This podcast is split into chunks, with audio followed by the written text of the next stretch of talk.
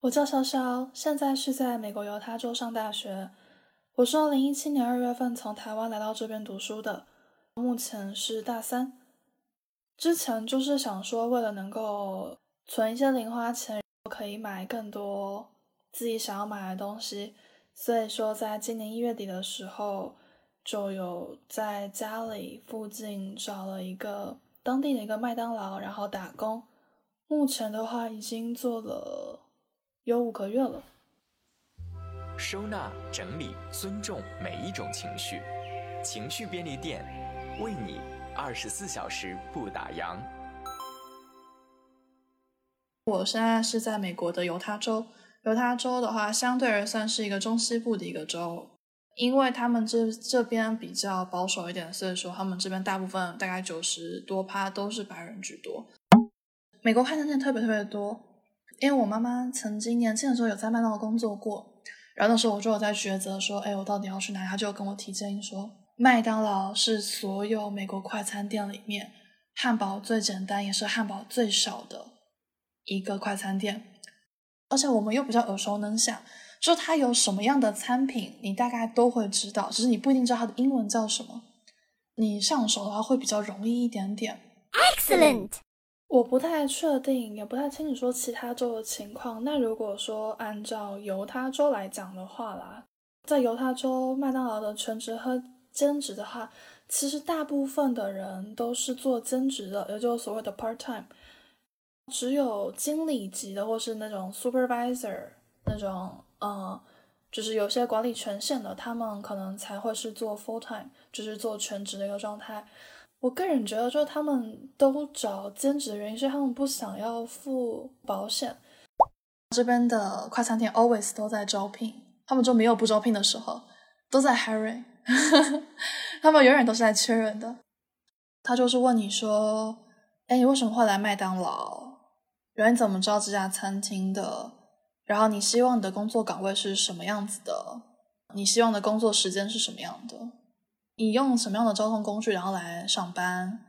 可能想看你的通勤时间吧，为了不要太耽误学习时间吧，所以一个星期也就只做两天。然后我就说，那我想做早班的。在面试他就说，那你那要不六点吧？然后我就问了一下，啊，六点啊也行。但是后来发现做六点的好处是，那个时候真的还比较闲，人比较少，大部分都是德莱素的是，那德莱素人也不是很多。所以其实你大概六点到七八点都是比较闲的状态。奇怪的知识点。德莱素的话，英文叫 driving through，他们是呃上班族，又或者是基于可能等下要去下一个地方或是干嘛的，他们没有这么方便到内用点餐。一般的餐，他们外面会有那种 driving through 那个通道，也有全程都是在开车的，在车子上的方式去进行，你完全不用下车。你就在那边这车上嘟嘟嘟嘟嘟嘟，然后嘟第一个点、第二个点、第三个点，你就可以把你的餐带走回家了。那 driving through 是提供一个快速、便利、简便的一个方式，所以一般来讲，我们在做 driving through 的工作的时候，他们都会比较要求我们的速度，让客人能够体验到真的是那种 driving driving 就是那种开车进来，然后拿东西就能走的概念，而不是还那边像内用点餐那边苦苦等着你的餐出来这样子。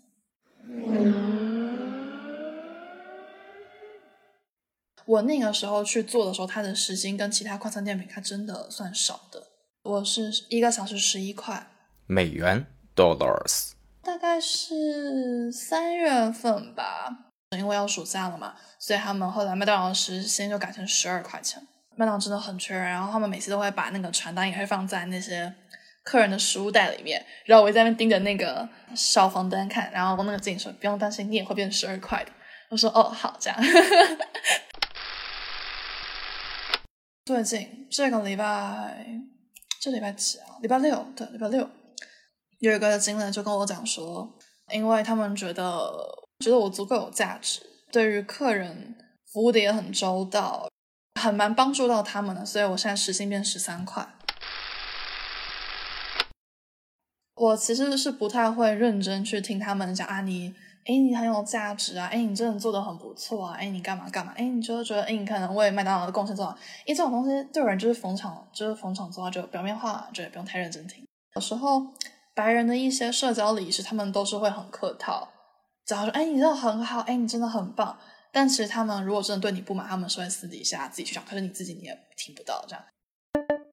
在华人跟在欧美的工作形式，我觉得最大的差别是因为我以前是一个比较容易会多管闲事，叫啊能够帮忙多做一点就多做一点，有谁需要帮忙我就会去帮别人。但是我后来发现，在欧美国家不能这样。假设我是一个负责去做 running 的人，就是可能我是要帮忙。服务那些室内点晚餐的客人，帮他们去处理他们的食物，就是帮他们把食物装上袋子里面，然后给他们。或者是我是专门是帮得来速的那些客人点好餐，把他们的食物都装进袋子里面的人，我就只会做这一样，我不会去做过多的事情。如果你去帮他们，他们可能觉得说：“哎，这是我的工作，你为什么要来帮我？你这样反而会让我更乱。”但是可能在亚亚洲人有些意识里面，他们会觉得：“啊，就帮你啊，你刚好需要帮忙嘛。”就我之前我想，而且我又是特别容易会去帮忙的人啊！你有事情就刚才就大家就赶紧弄弄完这样，但他们不行，就是做好自己分内的事情，然后不要做过多的事情。这是我在快餐店里面学习到比较多的事情吧。然后还有一个我觉得挺有意思的是打卡吧。我自己是一个不太习惯，可能会去拒绝，又或者是说啊不好意思去开口。其实我到点了，我应该下班了，但我不好意思去讲，我就会一直等等等等等等经理 cue 我说：“哎，你要不要下班了？”这样，哎，你到点了干嘛干嘛的？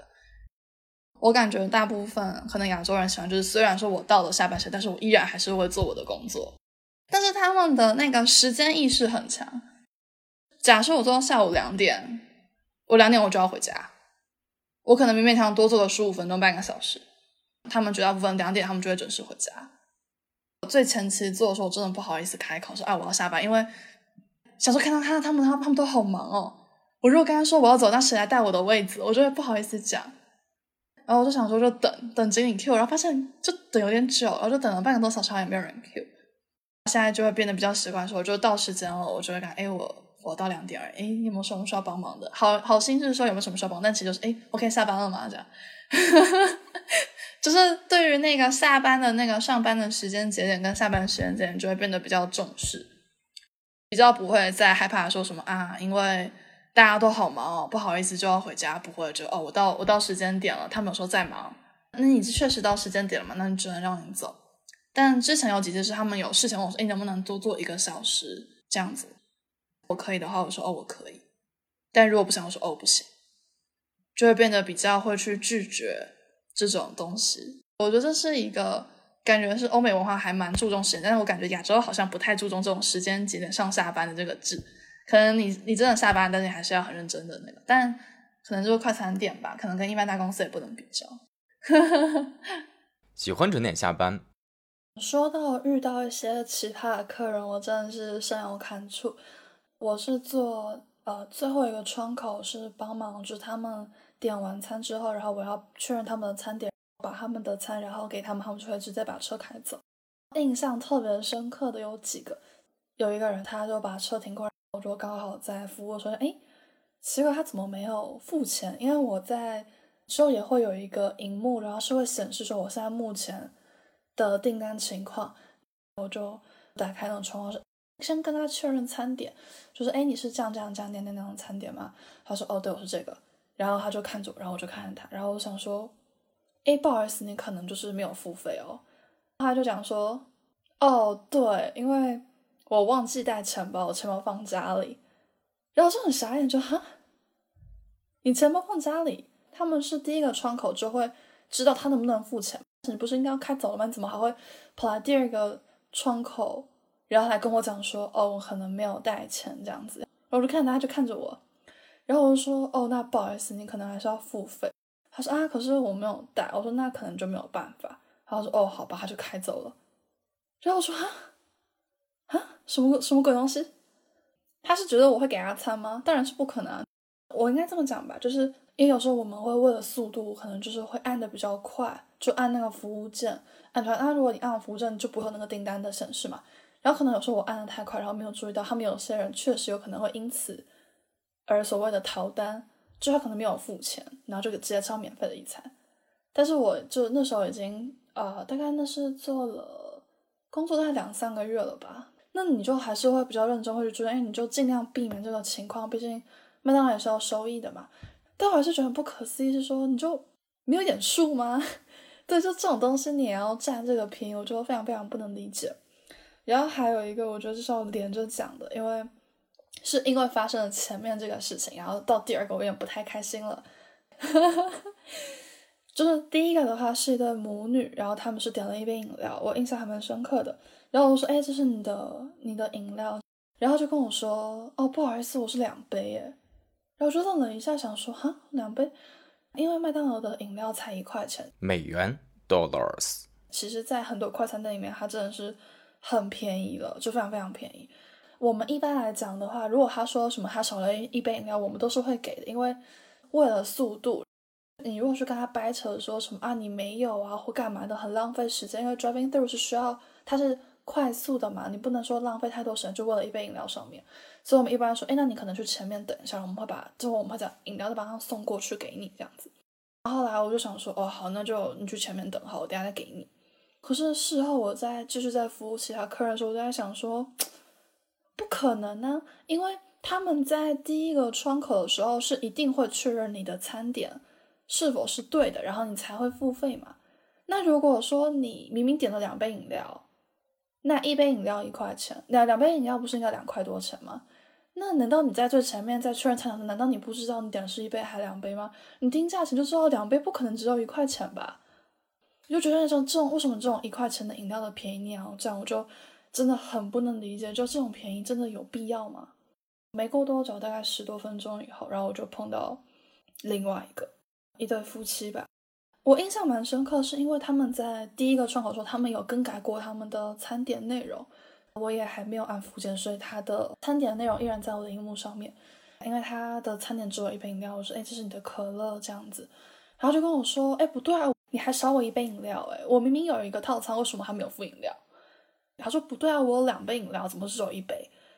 然后我就看着订单，我就莫名其妙说你明明就只有一杯饮料，然后我说 OK fine 没关系。因为我们如果没有按完服务证的话，我们是可以在第二个窗口借由那个餐点再就是去印他的收据。然后说，哎，好险我没有按完服务证。我说好，那我就给你看，我就把收据印出打印出来，我就跟他讲说，哎，不好意思，你看你这边只有一杯饮料而已。其实说实在话，应该是就是你就。呃，为了喜事宁或为了速度，我应该是让他赶紧就跑到前面去，我再给你补。但是我已经碰到那对母女，我就有一丢丢都不开心了。然后我就跟他讲说：“哎，不好意思，你看一下你的那个收据，你一杯饮料。”哎，可是他很夸张，哎，就是他连看都不看，他就一直盯着我脸说：“哎，我就是缺一杯饮料，干嘛干嘛。”然后我想说：“哈，你连收据都不看的吗？你这么夸张的吗？你连收据都不看，代表你就是心里有鬼。你明知道你只有一杯饮料嘛。”然后我说：“好，OK，fine，那你去前面等。”然后就很生气的开走，然后我就很莫名其妙我说：“哈，这都是在干嘛？到底为什么要为了一杯饮料这么的想要去贪这个小便宜？就真的没有必要吧？我真的觉得真的超级夸张。”哦，对了，然后我觉得还蛮有意思的一个就是说，印象特别深是有一个客人，他真的很好笑。然后那天下雨嘛，他就说：“哎，为什么你们室内都不下雨的？”然后说：“哈，什么东西？”就说：“啊，just kidding。”然后就。哈哈哈，这种这种很很尴尬的笑话，然后后来我就很常看到他，然后他就会有时候会跟我讲说：“哎，你今天来上班哦，干嘛干嘛干嘛的。”然后有一次我跑到第一个窗口去做收银，他说：“哎，你今天到这个位置上班哦。”有些客人真的是很可爱，当然是有些客人但真的也很讨厌，就是不一定。对，嗨，我是十月，同样喜欢准点下班的我突然上线。潇潇在美国麦当劳打工的故事其实已经讲完了。这个故事并不复杂，因为潇潇是高中的时候就转去了美国读书。关于在美国高中学习和在美国参加高考这两个话题，我也想听听和我们中国内地有什么不同。欧美国家是没有班级这种概念的，所有课程都都是跑班制的，你也不会有固定的同学。小学我不知道，国高中都是都是跑班制。除了一些必修科目之外，其他的课你可以选任何你想要上的课。高一能够选择的课是最少的，高三能选择的课是最多的。你可以理解为说，假设必修课就是我们所能想象的英文啊、数学啊、历史、地理之类、生物、物理、化学之类这种乱七八糟。这可能我们先假设通常它是一个学类的，那可能艺术与美术你可能需要一个学分。艺术与美术课里面会有什么合唱、陶艺课这种杂七杂八的课，他们也是有的。你只要确保你各个部分的课没有重修到，或是你可以去跟你的辅导老师讨论，在这些大的框架的分类里面，你可以去选哪些课是你可以上的，你就可以去选修。所以说他们的课程是很弹性的。当然啊，必修课你可能会碰到几个熟面孔，但是一个学期可能就只碰到他两次。那其他课就是很随机性的。我之前有上过他们的会计课啊，电脑编程课，他们有类似那种话剧课、瑜伽课啊，好像有太极课吧，不太记得。然后什么篮球课啊，乱七八糟课，什么课都有。但有些课是必修，你必须要选修。但大部分很多课你是可以自己做弹性安排的。所以那时候我就在跟我妈讲说，我觉得它这边好处是说，可以让你。在高中的时候就可以找到你自己未来的定向跟志向，你想要走从事怎么样的方向去走，因为你接触到很多不同的课程的内容，你可以从中去找到自己的兴趣跟你未来的志向。这是在亚洲的教育制度里面极大的一个差距。我觉得这样上课是蛮有意思的。然后他们一天只上四堂课，平均一堂课一个半小时。早上八点，哎，几点上课？七点半上课，两点半就放学了。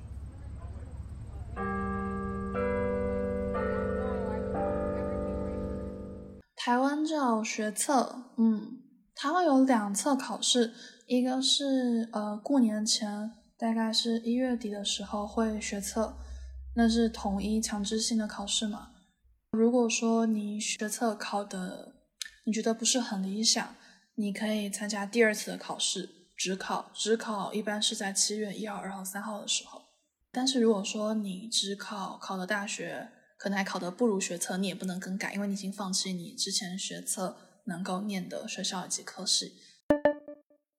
美国的话，一般来讲是 ACT 跟 SAT，那加州用的是 SAT，犹他州这边用的是 ACT，考的内容是英文。